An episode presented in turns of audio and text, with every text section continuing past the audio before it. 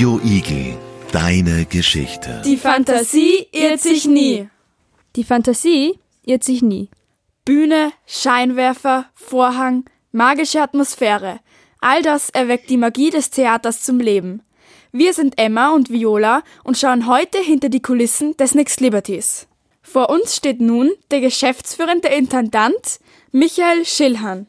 Wir haben ja schon erzählt bekommen, dass das Nix Liberty ja eigentlich ein Kino war. Wie ist das alles eigentlich entstanden? Der ganze Bau da war ganz früher, vor 1899 war das mein Riesenzirkus zum Beispiel.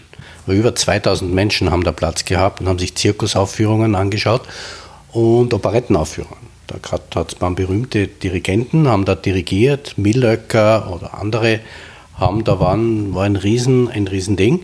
Nur dann hat man die Oper gebaut, 1899, und dann hat man das abgerissen und der Zirkus, das wollten auch nicht mehr so viele sehen. Dann war das in den 50er Jahren und danach ein Kino. Das war ein normales, ein normales Kino, das war das Thalia-Kino. Und Thalia ist ja eine Muse, also nachdem ist das Theater oder dieser, dieser Bau benannt. Der heißt die Thalia. Und das Theater heißt Next Liberty, weil neben dem Theater ist eine riesengroße Statue. Und die heißt Miss Liberty. Der Herr Skrebisch, das war der Künstler, der hat das kreiert. Und 1992 war das eine Aktion vom Steirischen Herbst. Da hat er dieses, diese Liberty-Statue, die im Original in New York steht, hat er vor das Opernhaus gepflanzt. Und, aber nur das Gerippe. Und dann irgendwann hat man das darüber geschafft.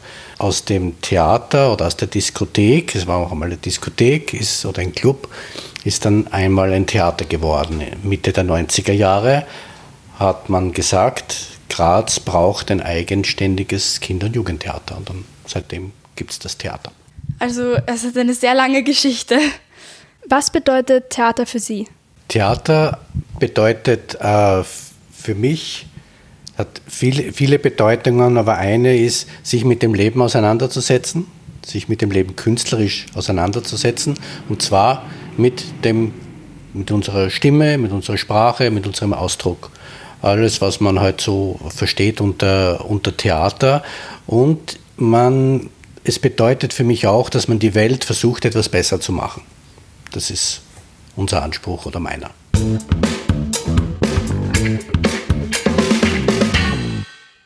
Die Schauspielerin Simone Leski studierte zunächst Musikologie an der Kunstuniversität Graz und absolvierte parallel dazu eine Ausbildung zur Spielleiterin für Schul- und Jugendtheater. Ihr Lieblingsstück ist Pippi Langstrumpf. Was bedeutet Theater für Sie? Für mich bedeutet Theater Eintauchen in eine Welt, eben voller Fantasie. Wir haben unten im Foyer den Spruch, die Fantasie irrt sich nie. Darum geht es, glaube ich, auch. Auch die Kinder und Jugendlichen mitzunehmen auf eine Reise und ihnen Geschichten zu erzählen. Und ähm, wir hoffen, dass sie nach jeder Vorstellung auch etwas mitnehmen oder drüber nachdenken, was sie gesehen haben und vielleicht ja, Interesse haben auch an dieser Kunst. Es sind irgendwelche lustigen Dinge schon auf der Bühne passiert? Weil ich glaube, es läuft ja nicht immer jede ähm, Vorstellung einwandfrei oder so. Nein, natürlich nicht. Also es kann immer wieder was passieren, weil wir spielen live. Das heißt, jede Vorstellung ist auch anders und deshalb es passiert immer wieder was. Also Texthänger ist ganz so was Klassisches, dass man mal wie ein kleines Blackout hat und nicht mehr weiter weiß. Aber wir sind auch ganz gut trainiert im Improvisieren. Das heißt, man hofft dann, dass der Kollege einen in die richtige Richtung schupft oder umgekehrt. Und ja, oder man lässt mal was fallen. Oder wir haben zum Beispiel jetzt bei der Vorstellung äh, bei Biene im Kopf, die läuft gerade die Produktion, wir haben äh, Äpfel, die wir fangen müssen aus einer sehr hohen Höhe sozusagen. Und es kann echt passieren, dass wir diesen Apfel nicht fangen. Und das ist immer so ein kurzer Zittermoment. Und es ist auch schon zweimal passiert, dass der Apfel bei meinem Kollegen auf den Boden gefallen ist. Aber ja, Mai, dann spielt man damit und ja, wenn er ins Publikum fällt, schaut man mal kurz runter und hofft, dass jemand ihn aufhebt und hochreicht. Aber solche Sachen können immer passieren. Oder man stolpert oder ja, solche Sachen passieren ständig. Also Aber hält das Ganze auch frisch. Also, okay, also ihr improvisiert, äh, also ihr müsst genau. auch schon viel improvisieren, auch manchmal, wenn was daneben geht. Immer, ja, wir müssen immer improvisieren, ja. ja. Aber meistens so, dass das Publikum es gar nicht bemerkt. Was hat Sie eigentlich zum Theater gebracht? Ich habe damals als Kind, ich weiß gar nicht mehr, wie alt ich war, ich glaube fünf oder sechs, äh, Aladdin gesehen im Grazer Orpheum. Und das war eine Musical-Produktion. Ich weiß aber nicht mehr woher. Und ich kann mich nur erinnern, dass ich da drinnen saß und wusste, wow, ich würde auch so gern da oben stehen und ich würde mich so gern trauen und das auch mal auszuprobieren. Mm, und dann habe ich in der Volksschule angefangen und habe mal das Weihnachtskrippenspiel äh, gespielt. Also da war ich die Maria und so hat das alles angefangen, da mal mich ranzutasten und zu schauen, ob mir das wirklich gefällt. Und so war es dann auch. Und seit ich 13 bin, spiele ich regelmäßig. Sehr, sehr cool.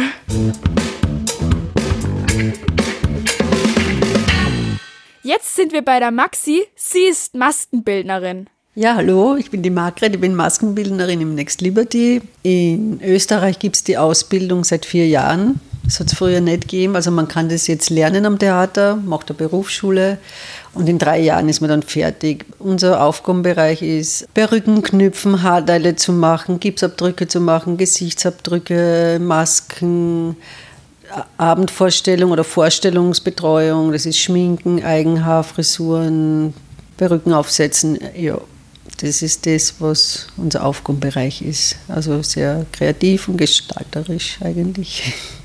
Wie sind Sie eigentlich zu dem Beruf gekommen? Ich bin zu dem Beruf gekommen vor 30 Jahren ungefähr. Ich habe Friseurin gelernt, das war damals wichtig und habe dann weiter Kurse gemacht, weil mich der Beruf interessiert hat. Habe dann in Deutschland Kurse gemacht, bin dann in die Wiener Staatsoper, Vereinigte Bühnen Wien, Burgtheater. Habe viel gewechselt und ja, mir der Beruf immer gefallen und das ist, ja, genau so bin ich da hingekommen, weil ich einfach irgendwas mit so Gestaltung zu tun haben wollte, Schminken, Perücken machen. Das hat mir immer gut gefallen sehr vielfältig eigentlich, das Ganze. Ja, sehr vielfältig und jede Produktion ist anders. Jeder Kostümbildner will was anderes, hat eine andere Ausstattung und da muss man halt dann sehr was Kreativ, jetzt nicht, genau sein.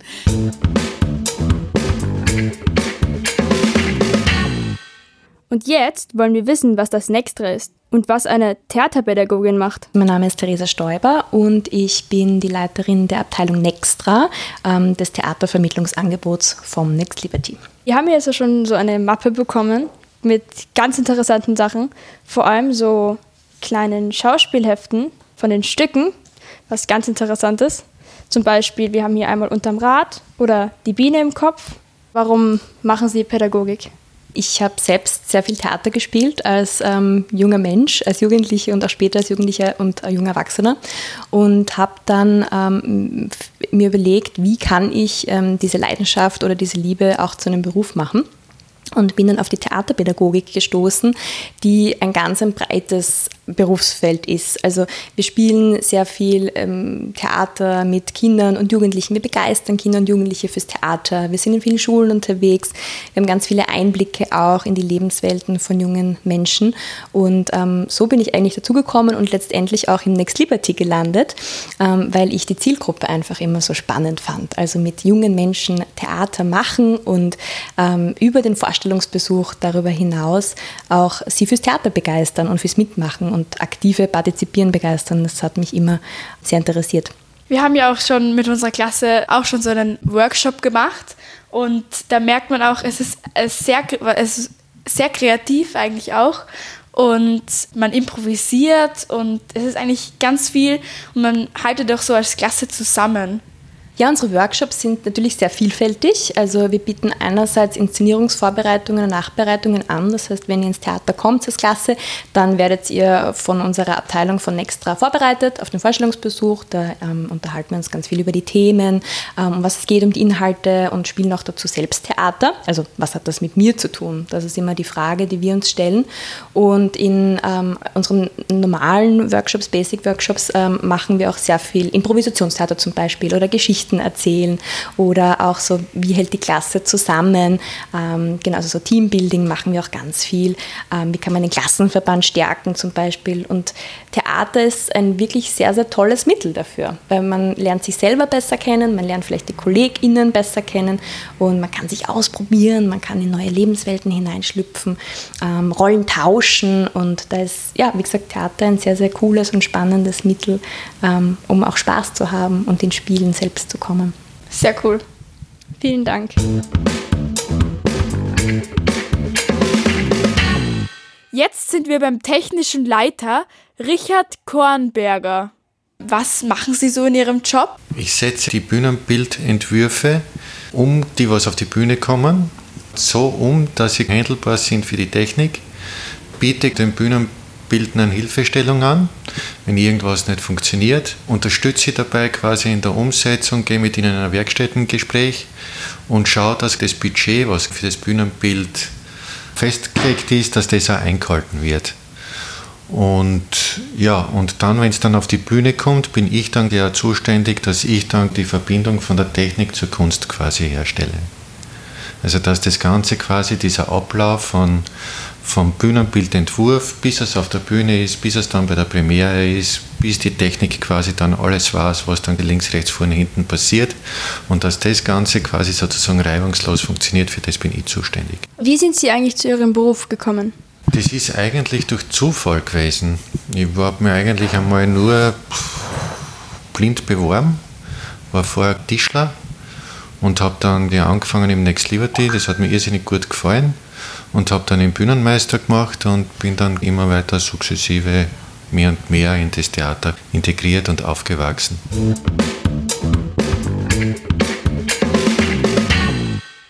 Jetzt wollen wir noch wissen, was man bei einer Disposition macht. Ja, hallo, ich bin die Anna, Anna Forrester und ich arbeite in der Disposition. Also mein Arbeitsbereich ist Disposition, künstlerisches Betriebsbüro, Organisation, also alles, so was im Hintergrund abläuft.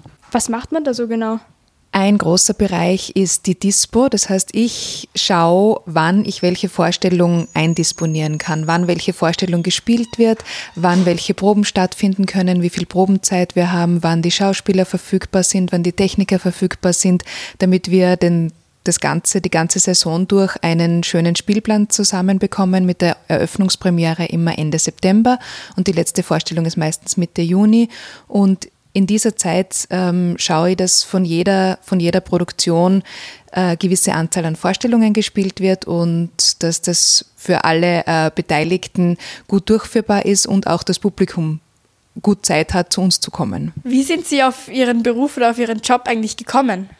Als ich Jugend war, also eine Jugendliche, so wie ihr jetzt, da wollte ich immer so gern Schauspielerin werden und habe ganz viel Theater gespielt und habe mir gedacht, wenn ich mal groß bin, dann möchte ich im Theater sein. Und ja, so habe ich das gemacht. Ich bin zwar nicht Schauspielerin, aber ja, aber trotzdem im Theater und das taugt mir sehr. Haben Sie ein Lieblingsstück am Next Liberty? Ja, in dieser Saison definitiv das Neinhorn. Vielen Dank. Ein paar abschließende Fragen an Herrn Schielhahn. Wie kommt ein Stück eigentlich vom Schreiben bis auf die Bühne? Es gibt Stücke, die gibt schon. Die hat eine Schriftstellerin, Autorin geschrieben. Die hat sich ein Thema genommen und hat ein Stück geschrieben. Dann gibt es zum Beispiel die Möglichkeit, dass wir sagen als Theater, wir hätten gern ein Stück über ein Umweltthema für Zwölfjährige, Zehn-, Achtjährige oder Jugendliche. Oder ein Stück über das Thema Gewalt oder, oder, oder. Ja. Und dann geben wir einen Auftrag. Das heißt, wir kennen eine Autorin, einen Autor, Autor und dann sagen wir, der oder die soll das schreiben. Äh, das, ist die, das sind einmal diese zwei grundsätzlichen Möglichkeiten. Dann gibt es die dritte Möglichkeit, ein Stück selber zu entwickeln. Das heißt, wir stellen uns ein Thema, nehmen wir an, nehme ich wieder, nehmen wir das Thema Gewalt, weil es ein sehr ein wichtiges Thema ist oder Zusammenhalt und entwickeln selber auf der Probe, gibt es noch keinen Text, ein Stück. Wir finden das. So wie bei den Spielclubs, da gibt es oft auch nichts und äh, die Schauspielerinnen und Spielerinnen entwickeln das. Dann gibt es irgendeine Aufführung. Wir brauchen, wenn wir wissen, in zwei Jahren brauchen wir ein Stück über dieses oder jenes, also wir brauchen zwei Jahre lang, bis wir einen Autor sagen, okay, du machst das Stück oder bitten ihn, das Stück zu machen und in zwei Jahren können wir das dann aufführen. So lange dauert es. Das heißt, die Autorin schreibt es, schreibt uns einmal so zehn Seiten. Das muss gar kein ganzes Stück schreiben. Dann schauen wir einmal, wenn wir sie nicht kennen, wie schreibt sie überhaupt? Was ist ihre, äh, ihr Stil? Wenn es uns dann passt, gefällt oder wir es gut finden, sagen wir, okay, du kriegst den Auftrag für das ganze Stück. Die schreibt dann und schickt uns dann immer wieder diese, diese ihre, ihre Texte. Die Dramaturgin, bei uns ist das die Dagmar, die Dagmar äh, Stering, kriegt diese Texte und berät dann die Autorin, sagt du, das habe ich jetzt nicht ganz verstanden oder die Figur weiß ich noch nicht, woher die kommt und wohin sie will. Oder ich brauche noch mehr Biografie über diese, diese der Figur. Ja, die Iris Harter, das ist die andere Dramaturgin, da ist die Methode genauso. Das heißt, es gibt immer einen Austausch zwischen der Dramaturgin und der Autorin. Das geht über zwei Jahre. Dann 180 Tage vor Premiere ist das Stück fertig und sollte die Bauprobe sein für das Bühnenbild. Wenn wir das Bühnenbild, Bühnenbildner muss schon vorher anfangen, 180 Tage, also ein halbes Jahr vor Premiere, ist das Stück fertig. Da sollte der Bühnenbildner schon wissen, wie das ausschaut. Das heißt, so lange dauert es. In der Regel dauert ein Stückauftrag zwei, zwei Jahre. Und das ist eine sogenannte Uraufführung. Das heißt, die erste Aufführung. Das ist eigentlich immer ein bisschen ein Privileg und ein Herzklopfen, weil das noch nie jemand gesehen hat. Die andere Geschichte ist, es gibt Verlage, die ruft man an, Verlag für Kindertheater, Sessler Verlag, Felix Bloch, Erben, also eine Menge Verlage, die haben einen Katalog an Stücken. Und die schicken uns dann Exemplare, die lesen wir durch und sagen, okay, wir machen das. Dann muss man auch schauen, kann man die Stücke bearbeiten. Man kann die Stücke nicht immer eins zu eins nehmen. Teilweise sind sie schon sehr alt, manche Dinge versteht man nicht mehr die muss man bearbeiten. Da muss man fragen, darf man das überhaupt bearbeiten? Die Autorin hat immer ein Urheberrecht, ein Recht drauf. 70 Jahre bis nach dem Tod äh, haben die Erben da äh, ein, ein, ein, ein, ein Recht auf diese Aufführungen bekommen Tantiemen. Das ist das, was, der, was die Autorin bezahlt bekommt. So verdient die Autorin ein Geld, sie kriegt das Geld fürs Schreiben, ein Honorar, und dann ist sie an den Einnahmen beteiligt. Und, wenn jetzt viel gespielt wird, dann verdient sie mehr Geld oder sonst halt, halt weniger. Ja. Wie werden die Schauspieler denn ausgewählt, die dort mitspielen? Die Schauspielerinnen werden so ausgewählt, und zwar haben wir ein Ensemble. Ein Ensemble, das heißt, so wie jetzt die Simone gesehen hat, sie spielt von September bis Juni, dazwischen sind die Ferien, spielt die nahezu in allen Stücken. Ja? Also sie wird durchbezahlt, sie kriegt 14 Monatsgehälter wenn wir das Stück Faust nehmen, da haben wir zum Beispiel den Mephisto und den Faust, die sind Gäste. Das heißt, die spielen nur in Faust. Die kriegen nur für dieses Projekt bezahlt. Wie man schaut natürlich, wenn man einen Spielplan macht, ob man auch das Ensemble beschäftigen kann, sind da die richtigen Rollen drinnen für die Leute und so. Es ist so eine, eine Mischung. Und was ganz wichtig ist, dass die Schauspielerin auch einmal frei haben muss. Die kann nicht immer spielen. Man braucht auch eine Pause, wie überall im Leben sind bei uns ist der eine oder andere Schauspieler, die sind nicht in jedem Stück dabei, sondern einmal einmal nicht. Und kann sich ein bisschen erholen und braucht nur, nur, äh, braucht nur mehr spielen. Aber man schaut, ob natürlich, ob die Rollen passen zu den, zu den, äh, zum, zum Personal, könnte man sagen. Und ob die Schauspielerin sich auch wohlfühlen, sagt, okay, da sehe ich mich drinnen und dann wird eben diskutiert, wer welche Rolle äh, bekommt. Und bei uns ist das so, die sind sehr uneitel. Also da sagt, na, ich bin, ich möchte unbedingt eine Hauptrolle, das gibt es bei uns nicht, weil wir sagen, jede Rolle ist total wichtig. Also das ist, wenn ihr gesehen habt, Biene im Kopf, sind alle drei komplett gleichwertig zum Beispiel. Haben Sie zufälligerweise auch ein Lieblingsstück? Das meistens sagt man immer, das Lieblingsstück ist das, was man gerade, gerade selber, äh, selber macht. Ich persönlich habe ein Lieblingsstück, das ist ein Stück von Samuel Beckett, das heißt Warten auf Godot. Das ist schon ein Stück aus den 50er Jahren. Es warten zwei Menschen auf Godot, auf jemanden, der nie kommt. Das heißt absurdes Theater und die spielen, so vier Personen spielen da und warten auf jemanden, der nie erscheint. Das ist mein Lieblingsstück. Vielen, vielen Dank. Ich hoffe, die Reise war genauso spannend für Sie wie für uns. Die Fantasie irrt sich nie. Radio Igel. Radio Igel. Deine Geschichte.